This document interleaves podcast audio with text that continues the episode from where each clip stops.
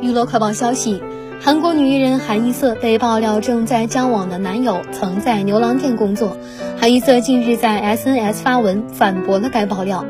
韩国网络节目横竖研究所在本月二十一号的直播中爆料，韩一瑟不久前通过 SNS 公开的男友刘某曾经在牛郎店工作。